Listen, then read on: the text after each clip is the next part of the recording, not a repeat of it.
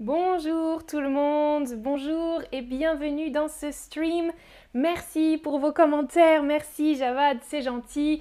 Aujourd'hui, c'est un nouvel épisode sur l'histoire de France. J'espère que vous allez bien et que vous êtes prêts et prêtes pour un peu d'histoire avec moi, Amandine, dans ce Chatterbox Stream. C'est parti pour la guerre de 100 ans.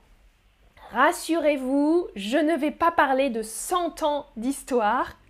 On va s'intéresser au début de cette guerre, à la date 1337. C'est une guerre, on l'a appelée la guerre de 100 ans, mais elle a duré encore plus longtemps que 100 ans au final, de 1337 à 1453, très très longue période de conflit en Europe. Euh, mais Première question, cette guerre a opposé deux pays principalement, deux États. Est-ce que vous savez lesquels? Alors, le royaume de France, bien sûr, hein, on parle d'histoire de France. Ce conflit, cette guerre a opposé les royaumes de France et d'Espagne, d'Italie ou d'Angleterre, à votre avis? Peut-être, je pense que vous connaissez un peu la réponse. Je vois que vous hésitez. Bonjour, bonjour dans le chat. Beaucoup de fans d'histoire aujourd'hui présents. Bien sûr, c'est l'Angleterre, le deuxième pays concerné par ce conflit. C'est l'Angleterre. Alors, plusieurs raisons à ce conflit à l'époque.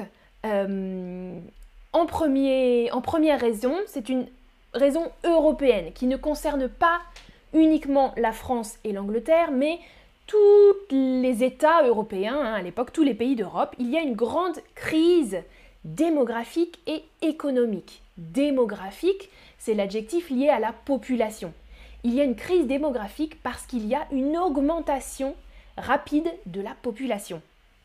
Plus de gens, donc beaucoup plus de gens à nourrir, et pas assez de nourriture. Dans beaucoup de pays, il y a un gros problème donc de surpopulation, d'augmentation de la population et euh, de culture. On n'arrive pas à cultiver assez pour nourrir ces populations. Il y a des problèmes de famine. Famine, une famine, hein, quand les gens n'ont pas assez à manger, et euh, ça conduit en général à la mort d'une partie de la population. Des famines, des problèmes bien sûr économiques aussi, hein, euh, en connexion avec ça, la pauvreté qui augmente, la population qui augmente, la pauvreté qui augmente dans toutes les catégories sociales. Les pauvres sont encore plus pauvres, mais les riches sont moins riches aussi. Les nobles euh, perdent beaucoup d'argent, ils sont moins riches, euh, même le roi de France et perd de l'argent. Donc ils ont besoin euh, de trouver des moyens d'avoir plus d'argent, bien sûr.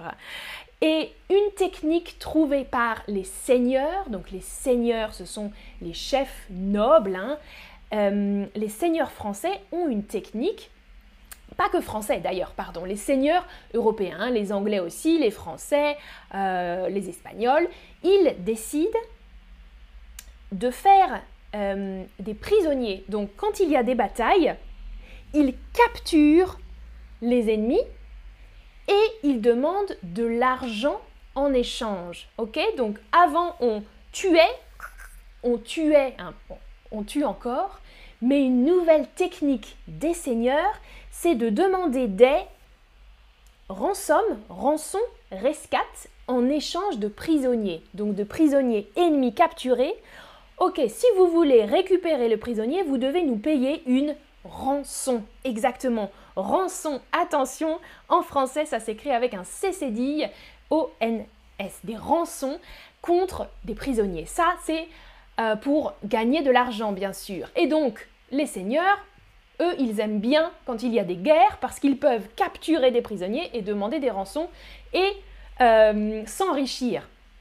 Voilà une, des raisons aussi de la guerre. Mais pourquoi en particulier ces deux pays? Ça, c'est quelque chose d'assez général en Europe. Mais pourquoi la guerre entre la France et l'Angleterre? Alors, à votre avis En France, il y a une famille qu'on appelle les Valois. et en Angleterre une famille qui s'appelle les Plantagenets. Mais je cherche ici un synonyme de famille. Essayez de trouver ce synonyme qui désigne une grande famille, en général une famille de rois, de reines. Euh, c'est un mot qu'on utilise en français, mais qu'on utilise aussi euh, dans d'autres pays. Un mot qui est assez proche. Je vois déjà des bonnes réponses. Alors, des grandes familles sur plusieurs générations en général. Vous avez donc euh, sur une très grande période de temps une... Alors, je vois, j'ai une réponse, c'est difficile. Alors, des familles ou des dynasties? Est-ce que vous connaissez ce mot? Ah, vous me dites des branches, c'est pas mal. Différentes branches des dynasties, c'est bien ça. Des familles, ouais, des grandes familles, des monarchies, bien sûr. Deux monarchies ennemies, ça fonctionne dans ma phrase. Parfait. Et le mot que je cherchais, effectivement, était dynastie. Donc, en France, on a la dynastie des Capétiens et une branche, quelqu'un m'a dit une branche de la dynastie des Valois, ça c'est la France et en Angleterre, la dynastie des Plantagenets. Ces dynasties sont ennemies et vous allez voir que c'est assez complexe. Dans beaucoup de familles royales, il y a des connexions, des liens. Les dynasties sont un peu entremêlées et euh, complexes. D'accord Il y a des mariages avec le cousin, la sœur qui épouse, euh, toujours très complexe. Mais regardez, juste quelque chose d'important à cette époque-là, donc en 1328. En 1328, en France, le dernier fils de Philippe IV meurt. Donc on avait le roi Philippe IV. Philippe IV était le roi pendant longtemps. Philippe IV avait trois fils. Un premier fils est roi, il meurt sans héritier, ça veut dire sans fils pour gouverner. Deuxième fils, il meurt sans héritier. Pareil, personne pour lui succéder. Troisième fils, vous voyez Charles IV. Charles IV, donc c'est le dernier fils de Philippe IV qui meurt sans héritier. Alors la question se pose, qui va lui succéder? Qui va être le prochain roi de France? Qui va succéder à Charles IV, le dernier fils de Philippe IV Salut dans le chat, j'espère que je ne parle pas trop vite. Zlatiborka nous dit le roi est mort, vive le roi, exactement. Ça c'est ce qu'on dit effectivement en France. Oui, le roi est mort, vive le roi. Mais quel nouveau roi alors? Deux options, plusieurs candidats, mais principalement deux. Philippe VI, qui est le neveu de Philippe IV. Vous suivez? Donc Philippe IV avait un frère et ce frère a un fils, c'est Philippe VI. On dit, bon, ok, euh, c'est le neveu de l'ancien roi, c'est la meilleure solution. Autre possibilité, Édouard III. Édouard III, c'est le petit-fils de Philippe IV. Donc logiquement, bonne succession. Mais le problème, c'est que c'est le fils de la fille de Philippe IV. Et en France, les, filles ne peuvent pas euh, devenir reines, elles ne peuvent pas transmettre la couronne. D'accord? Donc Philippe IV avait trois fils et une fille, mais sa fille, on n'en veut pas. Et le problème, c'est que sa fille était mariée au roi d'Angleterre. Hmm? Je vous l'ai dit, des connexions, des histoires de famille complexes. Elle était mariée au roi d'Angleterre et donc son fils, Édouard III, est roi d'Angleterre. Donc, est-ce que le roi d'Angleterre, Édouard III, peut devenir le roi de France? Certains disent oui, beaucoup disent non. Voilà le problème aussi. Donc en 1328, mais ça va durer quelques années jusqu'à la déclaration de guerre d'Édouard III qui veut devenir roi de France. Il dit mon grand-père, mon grand-père était roi de France, pourquoi pas moi? Hmm, Je suis le successeur. Oui, c'est ça. Édouard, Édouard III réclame la couronne française. Exactement, exactement. Alors, euh, dernière raison, dernière raison, je regarde la suite. Raison aussi importante, donc il y a ce conflit un peu familial, hmm, de dynastie, Et puis, regardez la carte euh, d'époque, il y a des tensions territoriales. Vous voyez en rose l'Angleterre et la possession de l'Angleterre dans le sud de la France. Vous voyez en rose, c'est un territoire qui s'appelle la Guyenne. On appelle ça un fief, euh, donc un fief anglais en territoire français. Il faut savoir qu'à l'époque, on dit la France, mais ce n'est pas la France comme aujourd'hui. Il y a le roi, et puis il y a dans les régions françaises des seigneurs très puissants, très importants. Hmm? Et les seigneurs ont beaucoup d'importance face au roi. Ils doivent respecter le roi, se soumettre, mais parfois ils sont plus puissants, plus riches que le roi. Donc c'est un peu complexe comme situation. Et parmi les différents seigneurs et dans les différentes régions, il y a une région dont le seigneur est anglais. C'est le roi d'Angleterre. Donc le roi d'Angleterre possède la Guyenne, vous voyez dans le sud de la France. C'est un territoire anglais, un territoire du roi d'Angleterre. Mais comme c'est situé en France, ça veut dire que le roi d'Angleterre doit respecter le roi de France. Et ça, hum, hum, hum, ça pose problème aussi. Le roi d'Angleterre ne veut pas se soumettre au roi français. Oui, Zari, c'est compliqué, c'est compliqué. Ah oui, French nous dit quels sont les États pontificaux? C'est similaire au Vatican? Oui, un petit peu. Euh, tu as raison, on voit en jaune les États pontificaux. C'est une région qui est euh, administrée, dirigée par euh, le pape, la papauté, les papes, etc. Ouais, ça c'est encore un autre problème. Alors voilà, il y a un conflit de région avec la Guyenne, mais aussi avec le nord de la France, une région qui s'appelle les Flandres. Et le nord de la France, il est proche géographiquement de l'Angleterre.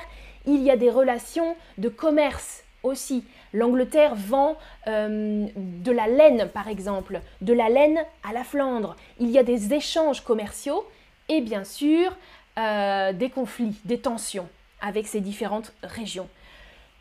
Un autre conflit encore en Écosse, dans le nord de l'Angleterre, parce que la France soutient l'Écosse. Et l'Écosse est en guerre, en rébellion contre l'Angleterre. Bon, vous voyez, il y a beaucoup de conflits de territoire. Donc, conflit de territoire plus problème de dynastie, d'héritier, qui va devenir le prochain roi de France, plus crise démographique, euh, économique, tout ça, euh, ça va mener bien sûr à la guerre. Alors j'ai oublié une question, pardon, en parlant de territoire. Regardez, les intrigues des deux rois, donc le roi de France et le roi d'Angleterre, les intrigues, ça veut dire les manigances, les manipulations secrètes, pour faire passer la Guyenne, la Bretagne à l'ouest et les Flandres au nord sous leur hum conduisent à la guerre. Alors, je cherche un mot ici. Ah, Javad dit la Guyenne et la Gironde aujourd'hui, hmm, en quelque sorte, oui. Il y a Bordeaux dans cette région, mais les frontières Javad ont changé. Euh, si tu regardes l'histoire de ce territoire, c'était aussi nommé l'Aquitaine à un moment. Euh, il y a toujours eu euh, des conflits aussi avec ce territoire et des changements de frontières. C'est une bonne question, Javad. Mm, mm. Alors, vous me dites, ouais, je vois le contrôle, pas mal, l'influence, génial. Exactement. Les intrigues, les manipulations des deux rois pour faire passer ces territoires sous leur contrôle, sous leur influence, génial, sous leur, ok, possession comme possession, sous leur domaine, dans leur domaine plutôt. Bien, bien, bien. Contrôle, influence, super. Ça conduit à la guerre de 100 ans. Et la guerre de 100 ans, qu'est-ce que c'est? Une succession de batailles et de trêves. Une succession de batailles et de trêves, mais qu'est-ce que c'est qu'une trêve? Pendant donc plus de 100 ans, il va y avoir des batailles et des trêves. Est-ce qu'une trêve, c'est une pause dans le conflit? Est-ce qu'une trêve, c'est une alliance avec un pays contre un ennemi commun? Donc une alliance avec un autre pays contre un ennemi commun, ou bien est-ce que c'est un conflit intérieur, une guerre civile, plus ou moins une guerre civile, à votre avis? Haha, difficile. Bonjour Parvin dans le chat. Alors, ça doit être compliqué pour toi, tu arrives au milieu du stream. Bonjour Oscar. Alors, très très bien, une trêve, c'est une pause dans le conflit, exactement. Donc, la guerre de Cent Ans, c'est une succession de batailles et de pauses dans le conflit euh, dues à différentes raisons. Regardez un petit récapitulatif parce que 100 ans de guerre, c'est beaucoup. Il y a d'abord des victoires anglaises, beaucoup de batailles et beaucoup de victoires anglaises. L'Angleterre va agrandir son territoire, prendre du territoire à la France. Et puis, deuxième phase, une reconquête française. La France va reconquérir des anciens territoires. Et puis, des guerres civiles, à la fois en Angleterre et en France, et notamment en France avec la région euh, de Bourgogne, donc à l'est de la France, il va y avoir une alliance entre l'Angleterre et la Bourgogne. Et la Bourgogne, il y a là des seigneurs, des ducs très puissants, qui vont donc euh, mettre en danger la couronne française. Et pour finir, la fin de la guerre de Cent Ans, eh bien c'est Jeanne d'Arc. J'ai fait un stream sur Jeanne d'Arc si ça vous intéresse. Euh, oh non, j'en ai parlé dans un, un, quiz sur les femmes célèbres, pardon. Jeanne d'Arc chasse les Anglais hors de France. Et voilà, on considère, les historiens considèrent la date de 1453 comme la fin de la guerre de Cent Ans. Hmm. On ne signe pas officiellement la paix, mais on signe un traité qui donne pour toujours, par exemple, le territoire de Guyenne à la France euh, et qui, voilà, qui réduit l'influence de l'Angleterre en France. Exactement, Arsane. Au final, une victoire française, même si euh, oui, ça a duré tellement longtemps qu'il y a eu des victoires, des défaites, des victoires, des défaites pour les deux pays. Hein. Hum, hum, hum. Alors voilà, c'est terminé pour ce stream. Voilà un récapitulatif des mots qu'on a vus. Euh, au départ, donc une situation compliquée, la pauvreté, la famine, on n'a pas assez à manger. Euh, les seigneurs qui veulent faire la guerre pour euh, demander des rançons, pour s'enrichir, et puis pour agrandir leur territoire, hein, par exemple. Un problème de succession avec la dynastie des Capétiens, hein, toute la grande, grande, grande dynastie de Capétiens qui a régné pendant longtemps, qui s'éteint, qui meurt avec la mort du dernier roi. Quel va être le nouvel héritier? Le problème du fief anglais de Guyenne, donc fief c'est un territoire dirigé par un seigneur, hein, il y a des fiefs différents en France, et une succession de batailles de victoires, de défaites, de trêves, de guerres civiles pendant plus de 100 ans pour se terminer en 1453. Voilà. Oh non, Oscar, la Guyenne, rien à voir avec la Guyane. Toi, tu parles de la Guyane française en Amérique du Sud, c'est autre chose. Les noms sont similaires, mais là, c'est la Guyenne et pas la Guyane. La Guyenne en France. Voilà, merci beaucoup d'avoir suivi ce stream. Merci pour votre participation. Et euh, bravo, et merci Javad, c'était difficile, j'espère que vous avez suivi, que vous avez compris, et si ça vous intéresse, vous pouvez chercher encore d'autres informations, il y a énormément euh, d'informations sur ça. À bientôt, je t'en prie, la Tiborka. Passez une bonne après